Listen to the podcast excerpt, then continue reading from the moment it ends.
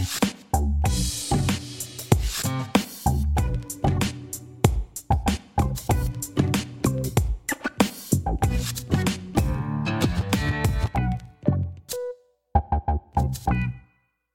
podcasts Ludomag. Bienvenue dans l'émission des podcasts de Ludomag. Nous sommes aujourd'hui avec Vanessa Lalo, psychologue clinicienne spécialisée dans les jeux vidéo, les pratiques numériques et leur impact d'un point de vue cognitif, éducatif et culturel. Bonjour Vanessa Lalo. Bonjour. Vanessa Lalo, j'ai oublié de dire que vous sensibilisez également le grand public sur les sujets des nouvelles pratiques numériques, leurs enjeux et leurs limites, notamment auprès des parents qui se posent beaucoup de questions sur ces sujets.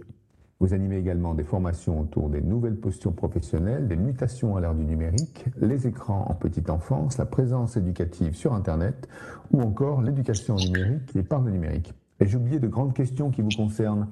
Et pouvez-vous nous préciser quel sujet vous anime et vous caractérise plus dans vos compétences et vos actions du moment? Oula, grande question. En ce moment, je m'intéresse à tout ce qui euh, a trait au numérique au sens très global, hein, aussi bien les innovations à venir, les freins et les limites que peuvent susciter euh, le, numérique, que toutes les opportunités aussi, bien sûr, que peuvent nous apporter euh, tous ces outils qui sont en tant que tels merveilleux, mais qui peuvent à certains moments nous poser des problèmes, aussi bien dans notre vie professionnelle que notre vie familiale. Mais j'essaie surtout de mettre l'accent sur le positif, puisque comme j'aime bien le dire, pour tous les dangers et les risques des écrans, on a TF1, M6 et BFM qui se cherchent très bien euh, de relayer des fake news. Donc moi, je me centre euh, en général sur les aspects euh, plus positifs. Positif des écrans. Alors, on s'était déjà rencontrés il y a quelques années, hein, notamment sur un sujet qui, qui, a trait aux jeux vidéo hein, des enfants, il me semble. Donc, vous avez démarré il y a, il y a quand même longtemps votre pratique de, psychologue clinicienne libérale sur le sujet? Oui, ça fait depuis 2009, donc euh, beaucoup trop d'années, que je travaille sur le sujet euh, des jeux vidéo euh, initialement, qui ensuite se sont un petit peu glissés vers les jeux sociaux à travers les réseaux sociaux et Facebook notamment, et pour ensuite glisser sur les réseaux sociaux, Internet au sens global, les écrans au sens global voilà, mes travaux de, de recherche et mes, mes, pratiques de, clinicienne ont évolué euh, en même temps que la société et que le public euh, avec tous les questionnements qui pouvaient être générés par tous ces nouveaux outils qui à certains moments sont pas si nouveaux que ça. Euh, voilà, j'ai beaucoup de questions qui sont les mêmes hein, depuis dix ans, donc à certains moments c'est un peu fatigant de répéter les mêmes réponses.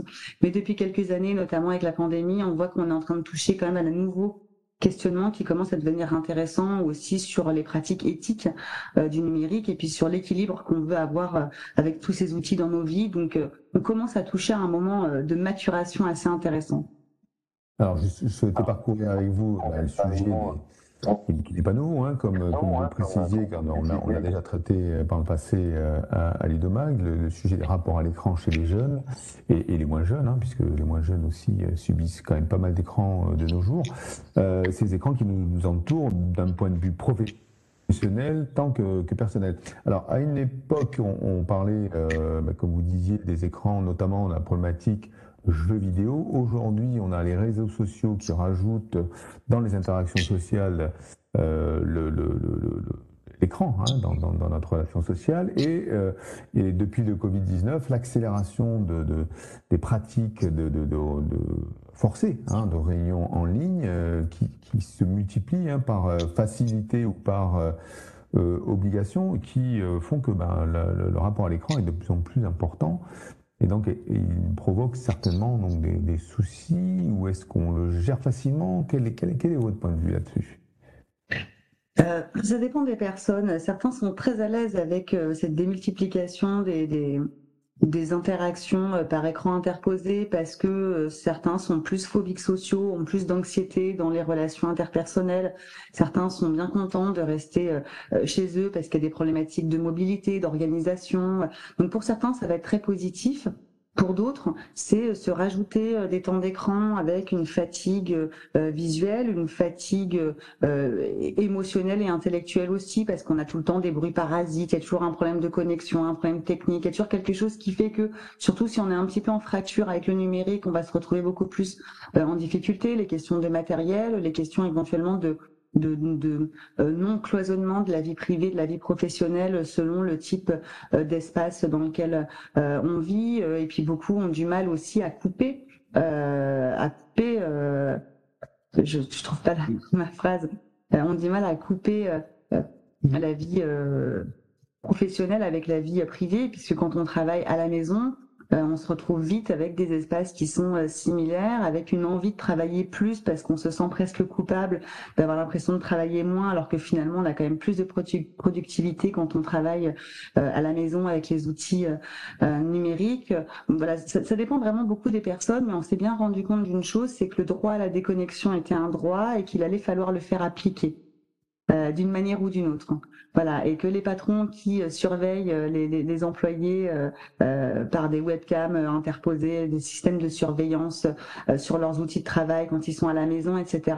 On est peut-être en train d'atteindre là certaines limites aussi des droits individuels et des, et des libertés et de reconstruire peut-être une autre vision du travail. En tout cas, c'est en train de maturer tout ça. On s'est bien rendu compte que c'était des outils qui nous facilitent la vie et qui nous permettent vraiment de pouvoir aller euh, plus vite euh, dans de la productivité. Euh, et de l'autre, on se rend compte que ça empiète quand même très largement sur sur, sur nos vies à d'autres moments et que c'est vraiment un équilibre et une nuance à trouver en fonction de en fonction de chacun, en fonction de l'endroit où on vit, en fonction de ce qu'on a envie de de, de, de de, de, faire aussi. C'est très subjectif, je crois, ces questions. Certains sont très malheureux, d'autres le vivent extrêmement bien. Alors, je me souviens dans les, années 80 hein, où, on parlait du, blogging et où des gens qui tombaient dans le numérique et qui, étaient dans les excès. Hein. donc à un moment donné, ils étaient obligés de décrocher, ça devenait maladif. On parlait de, on commençait à peine à parler du, droit des connexions. Aujourd'hui, on, a multiplié hein, ces, occasions de se retrouver dans des écrans, dans les interactions ou dans les moments de, loisirs. Euh, est-ce qu'on peut considérer qu'on est dans une étape euh, de maturation hein? Est-ce qu'on commence à maîtriser un petit peu les, tenants, les aboutissants de tous ces, ces propositions sur les écrans et qui font que ben, on va commencer à réguler un petit peu euh, les pratiques. On parle du droit à la connexion, donc le droit à s'aimer, la relation au travail par rapport à ces écrans, elle peut être aussi engagée. Pareil dans les loisirs. Est-ce est-ce que les gens ont encore ont, cette capacité de pouvoir maîtriser tout ça ou ça dépend des individus? Je crois qu'on n'en est pas encore à maîtriser euh, vraiment bien notre consommation euh, des outils numériques. Euh, c'est en train de maturer, tout ça. C'est un peu une espèce de crise d'adolescence qu'on est en train de vivre avec le Covid. On a été obligé de se servir trop vite, trop fort des outils. On était tous très contents de faire des apéros Zoom, de pouvoir se retrouver, d'avoir tous ces outils pour être interconnectés, bénéficier des super opportunités. Mais on en a eu très vite très marre euh, aussi. Hein, je parle notamment le premier confinement. On a vu que le premier mois, on était tous interconnectés, tous avec des groupes WhatsApp à n'en plus finir, à s'envoyer plein de choses très rigolotes. en dehors du travail, hein, vraiment juste d'un point de vue personnel, tout le monde s'est approprié ces outils-là. Ça, ça a fait un bond hein, euh, euh dans, dans, pour, pour, lutter contre les fossés qui pouvaient euh, séparer les personnes qui étaient en fracture avec le numérique. Tout le monde se l'est approprié. Et puis finalement, petit à petit, ça a glissé. On commence à en avoir marre d'avoir des notifications en permanence, de recevoir des gifs animés euh, des grands-parents, de recevoir tout un tas de sollicitations, euh, plus le travail qui s'est mis à s'instaurer un peu trop largement. Euh, en, télétravail avec des outils numériques de visio, etc. Et finalement, on s'est mis un petit peu à saturer. Donc, bah, je crois que ça a été un moment très intéressant de réappropriation de ce numérique, de ce numérique ou d'appropriation tout court, pour pouvoir se dire au moins, voilà de quoi j'ai envie, voilà de quoi j'ai besoin, et voilà euh, peut-être à quel moment j'ai euh, envie de me déconnecter ou à quel moment je ne veux pas être sur les outils numériques. Mais c'est un cours de maturation. Les entreprises sont pas forcément toujours prêtes à faire confiance euh, à leurs salariés, et puis les, salariés ou les employés n'ont pas forcément toujours envie non plus de se servir de ces outils-là. ça dépend vraiment, encore une fois, des espaces dans lesquels on vit et de nos envies personnelles. Certains ont besoin du petit café informel avec leurs collègues, euh, d'autres ont, besoin d'être productifs dans leur bulle et de pas forcément parler avec d'autres personnes. Euh, certains ont besoin vraiment de, se retrouver en équipe et d'avoir l'impression d'être dans un lien qui est corporel. Euh, d'autres ont besoin, voilà, d'être un petit peu plus isolés ou de pouvoir en tout cas bénéficier de ce que le numérique peut nous apporter. Donc c'est en cours de réflexion, mais ce qu'on voit, c'est que dès qu'on essaie de trancher dans un sens ou dans l'autre, en fait, il y a toujours un pourcentage de personnes qui n'est pas content ou qui n'est pas d'accord parce que ça convient pas. Euh, voilà, quand on a obligé le télétravail pour tout le monde avec euh, la, crise, bah, ça a mis en difficulté un certain nombre de personnes. Et quand on a obligé tout le monde à revenir, ça a mis en difficulté un certain nombre de personnes. Donc peut-être que ce qu'on va maturer surtout, euh, c'est le, le, rapport au travail, le rapport euh, que les entreprises permettent aux, salariés aussi euh, d'entretenir avec avec le travail. Quel rapport on va vouloir entretenir avec les outils numériques et ça, je crois que ça va se répondre quasiment que dans de la subjectivité pour l'instant, jusqu'à ce qu'on trouve peut-être des réponses à plusieurs vitesses. Parce que pour l'instant, on a répondu euh, de manière très rapide euh, à des préoccupations. Il fallait qu'on ait une continuité des activités, une continuité éducative, une continuité sociale. Euh, même maintenant qu'on n'est plus dans ces obligations-là pour l'instant, euh, on, on, voit bien qu'on a du mal à faire nos choix. Que quand on propose des réunions en visio, euh, bah, c'est en tout le monde parce qu'on en a marre des visio, et quand on propose des réunions en présentiel, c'est en tout le monde parce qu'on n'a pas envie de prendre sa voiture et d'aller faire des heures pour se retrouver et perdre euh, deux heures de réunion tangible. Donc finalement, dans tous les cas, pour l'instant, on n'est pas content. Alors après, on est français. Euh, là, c'est vraiment une analyse très franco-française que, que je fais. Donc, il y a quelque chose qui fait qu'on se plaint dans tous les cas. Mais je crois que ça va prendre un petit peu de temps parce que cette appropriation a été très très rapide avec la pandémie euh, et que pour l'instant on n'a pas encore le recul peut-être nécessaire et suffisant à savoir quelle place on veut vraiment que ces outils numériques aient dans notre vie, en plus du divertissement euh, qu'on a sur les outils numériques qui nous prennent beaucoup de temps d'écran entre guillemets euh, et qui viennent se surrajouter euh, les uns aux autres. Hein. Le lien, la famille qu'on n'avait pas forcément auparavant, euh, qu'on a réussi à avoir maintenant en visio et en lien dématérialisé, le travail qu'on dématérialise, le divertissement qui se dématérialise voilà, quel juste équilibre Pour l'instant, je crois qu'on tâtonne euh, beaucoup. On n'a on a, on pas parlé de, de, de des pratiques cinématographiques qui ont, quasiment disparu. Les gens ne, veulent plus revenir dans des salles et, et se contentent d'utiliser des plateformes. je ne vais pas citer forcément des, plateformes, mais là, c'est devenu aussi. Euh, on, est, on est sur un autre écran qu'on avait un peu abandonné hein, à, à, cause d'Internet et on est revenu sur l'écran de télé euh, avec toutes ces plateformes sur abonnement qui proposent des séries euh, euh qui, qui, sont parfois addictives, si je me permets de. de euh, quand on en regarde au moins 5 ou 6 à la filée, c'est que quelque part ça devient addictif. Est-ce que. C'est pas, si pas addictif, on n'a pas de souffrance, hein, il n'y a pas cette espèce de pharmacon qui vient générer une souffrance paradoxale. Par contre, ça crée des, des, des, des comportements très compulsifs parce que ces séries elles sont tellement bien faites que euh, le but est bien sûr qu'on ne décroche pas. Mais voilà, c'est quand même pas de l'addiction. Attention. Euh, Attention à ces gros ouais, C'est pour ça. Je ne voulais pas euh, utiliser des termes que je maîtrise pas totalement. Par contre, effectivement, c'est très bien fait, comme euh, peuvent l'être les réseaux sociaux qui engendre quand même, on parlait d'éthique, hein, on a un petit peu parlé de, du terme éthique aujourd'hui, euh, euh, on s'aperçoit quand même que c'est fait à, à, à escient. quelque part, l'objectif étant de, de, de, de garder le, le, les temps de cerveau hein, dans son espace, hein, que ce soit sur une plateforme ou sur Internet ou sur un réseau social. L'objectif étant que le consommateur euh, euh d'écran ne, ne quitte pas cet espace-là, parce qu'effectivement, derrière, il y a des modèles économiques. Euh, oui, en fait, c'est ce qu'on appelle l'économie de l'attention. Euh, après, on ne sait pas trop des fois entre cette notion d'addiction et économie de l'attention. C'est des mots qui sont un peu galvaudés, qu'on utilise, euh, voilà, des fois un peu euh, euh matière l'arigot. on ne sait pas forcément toujours ce que ça veut dire, mais c'est vrai que l'économie de l'attention, telle qu'on peut la, définir aujourd'hui, c'est exactement ça dans ce qui est le plus travaillé à travers les réseaux sociaux ou les plateformes euh, de, vidéos, c'est faire en sorte qu'on y passe le plus de temps possible en nous faisant bénéficier d'une expérience qui est tellement formidable qu'on ne va pas avoir envie de quitter euh, cet espace dans lequel on se sent si bien. Euh, voilà, donc on n'est pas forcément dans le circuit de la récompense tel que voudraient le dire certains avec cette notion de dopamine permanente parce que c'est pas vrai et que ça dépend vraiment de tout un tas de pratiques. Hein. Ma grand-mère ne va absolument pas avoir les mêmes biais biais cognitifs que moi, que que que, que vous, que bon. donc c'est important de pas généraliser non plus tout ça. Hein. Une super série qui s'appelait Dopamine sur Arte, qui en fait n'est absolument pas précise d'un point de vue scientifique. Et rien qu'en s'appelant dopamine, déjà elle se trompe d'objet et en fait finalement scientifiquement c'est faux ce qui est mis en avant.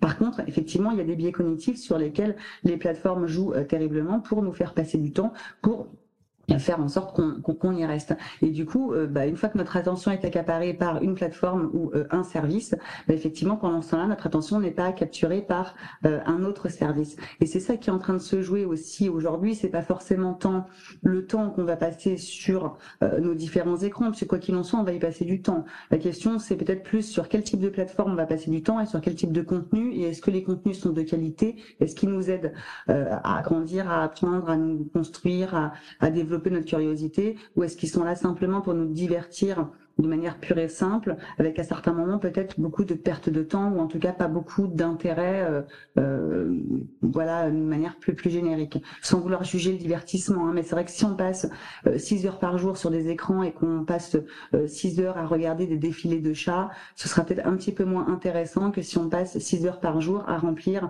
Wikipédia ou à regarder des documentaires sur des sujets divers et variés qui attisent nos curiosités et qui nous permettent de, de nous faire apprendre des choses d'un point de vue culturel, artistique, euh, sociétal, scientifique, peu importe.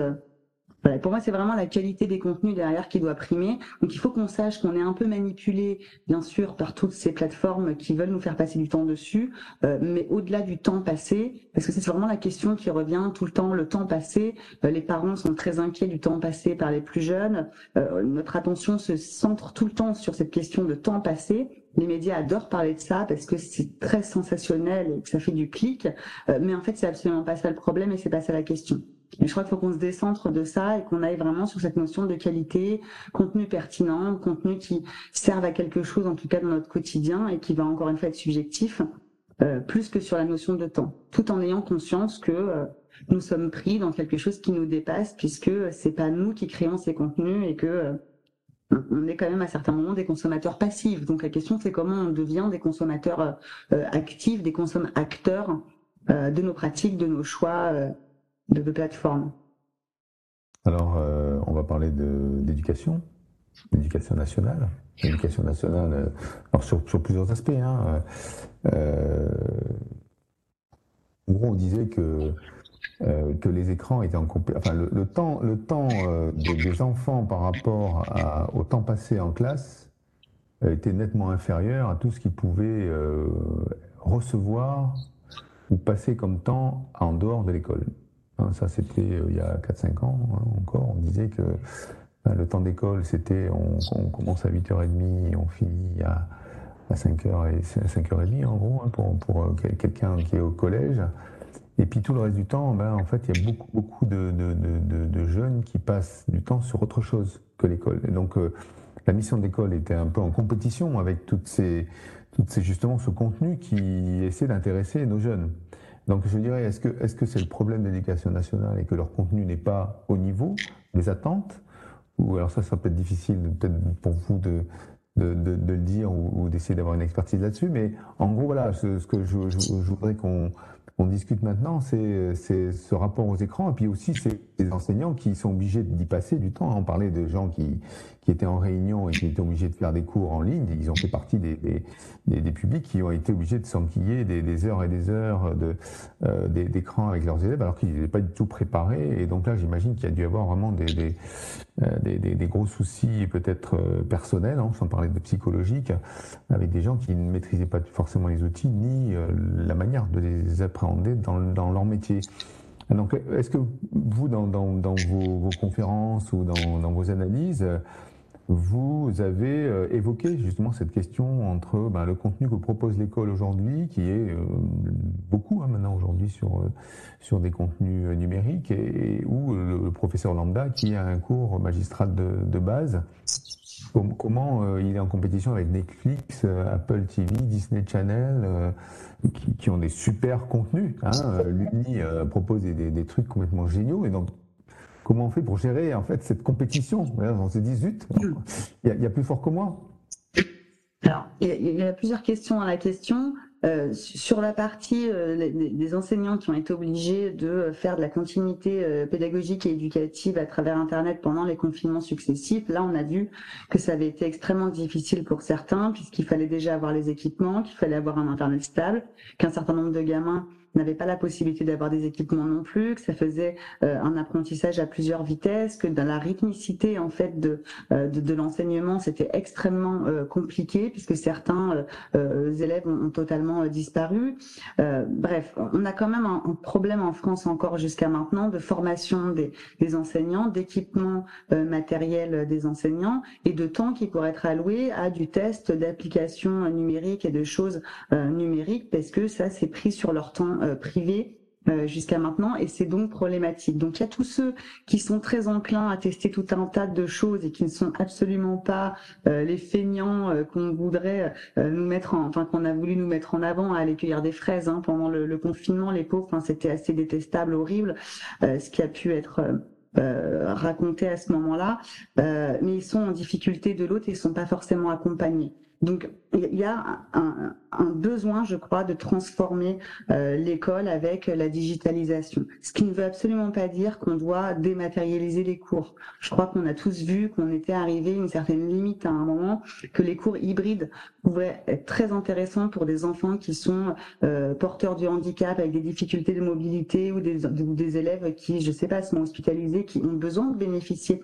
euh, de, de, de l'école autrement. Mais en tout cas, il va falloir donner dans ce cas-là des moyens aux professeurs de pouvoir euh, faire correctement ce type de euh, d'hybridation euh, pédagogique. En tout cas, on peut pas le faire comme ça, et c'est clairement pas la volonté aujourd'hui. C'est pas parce qu'on met du numérique partout qu'on a envie de tout dématérialiser. Par contre, pour répondre à la question sur la concurrence et la compétition, je crois qu'il n'y a pas de concurrence ou de compétition entre l'école et le reste des plateformes. Par contre, l'école va devoir faire un gros travail de réajustement parce qu'effectivement, la société a changé. Or, l'école n'a pas évolué en fait depuis l'école de 1871, l'école de Guillot, qui n'a pas été réformée, cette école magistrale verticale avec euh, une estrade, euh, le sachant euh, et, et, les apprenants de manière totalement verticale. Aujourd'hui, on voit bien qu'on est dans une société qui s'horizontalise on est tous coproducteurs de contenu sur les réseaux sociaux. On a tous une envie, entre guillemets, démocratique de liberté d'expression, d'aller s'exprimer un petit peu partout. Euh, du, coup, cette école qui est encore très passive, euh, avec euh, un sachant qui distille un savoir, il y a quelque chose qui ne fonctionne plus. Et même dans la rythmicité, il y a quelque chose qui ne fonctionne plus là-dedans. Donc, je pense pas que ce soit une question de concurrence, mais une question de quel type de modèle euh, d'apprentissage il va falloir euh, redévelopper, redéfinir avec ces outils numériques pour que tout ça se soit en complémentarité et se reposer la question du rôle de l'enseignant, puisque l'enseignant n'est plus aujourd'hui censé être le sachant, puisqu'aujourd'hui on a Wikipédia ou tout un tas d'autres outils pour être des sachants à votre place. Par contre, l'enseignant, il peut euh, aider à développer l'esprit critique, il peut développer la posture d'une dynamique, enfin il peut développer la dynamique d'un groupe, il peut développer les relations interpersonnelles, il peut développer toutes les compétences psychosociales, il peut guider vers d'autres types de contenus qui sont sélectionnés, il peut expliquer, décrypter, analyser euh, les contenus qui sont proposés sur d'autres euh, types de, plateformes. Et je, pense que cette espèce de d'attention partagée, en fait, elle nous manque encore euh, aujourd'hui pour être dans une belle complémentarité.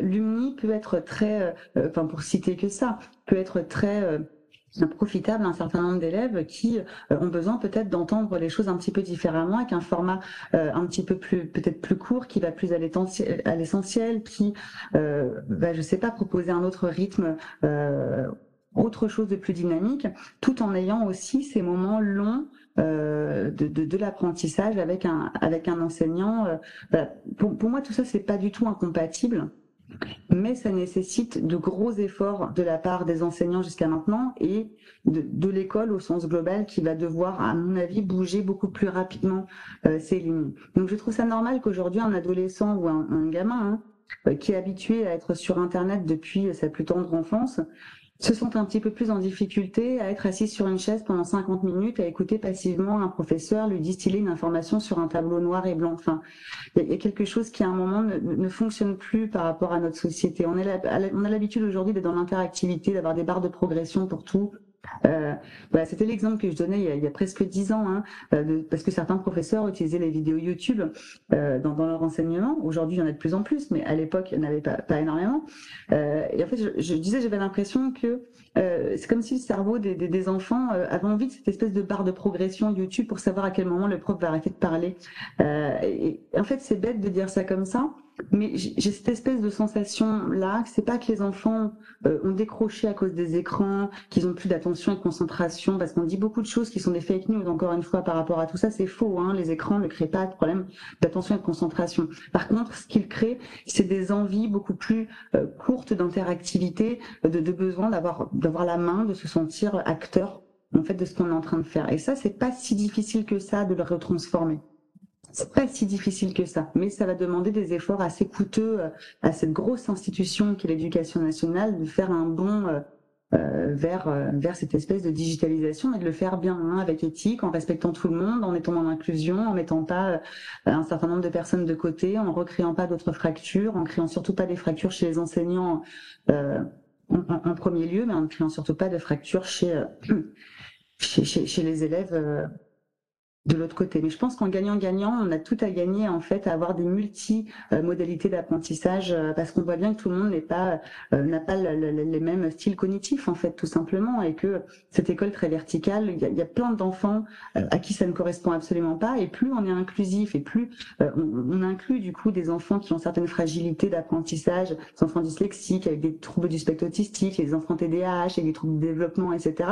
Plus on se rend bien compte que cet apprentissage Là, cette formalisation de l'apprentissage-là euh, ben, fonctionne très difficilement et qu'il va leur falloir euh, d'autres types de modèles.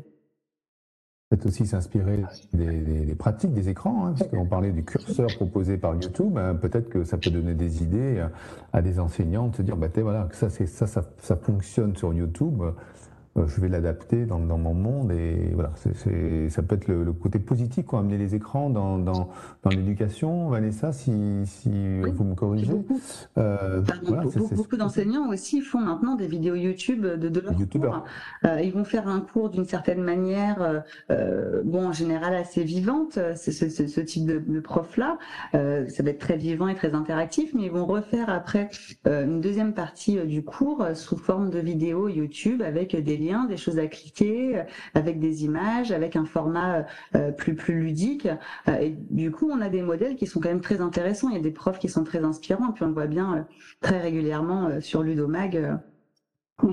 beaucoup d'enseignants qui sont très inspirés et qui se servent de, des innovations qu'on a dans nos poches pour en faire de l'innovation pédagogique tout en complémentarité. Vanessa, bah, ça fait 25 minutes qu'on parle ensemble. Bah, bah, il est temps de nous quitter, hein, même si je sais que en fait, vous parlez, euh, dès qu'on appuie sur un bouton, ça y est, euh, Vanessa Lalo ah, s'en va et elle nous raconte plein de choses. Donc, on aura d'autres occasions, euh, certainement, de se rencontrer sur d'autres sujets. Hein. en tout cas, on vous voit régulièrement sur les réseaux sociaux. On peut vous voir, ou vous découvrir, ou vous redécouvrir sur votre site vanessalalo.com, tout simplement. Hein, et vous avez des liens sur vos réseaux, vos comptes LinkedIn et autres, sur lesquels, en fait, vous intervenez régulièrement et sur lesquels je vous ai retrouvé. merci, Vanessa. Merci.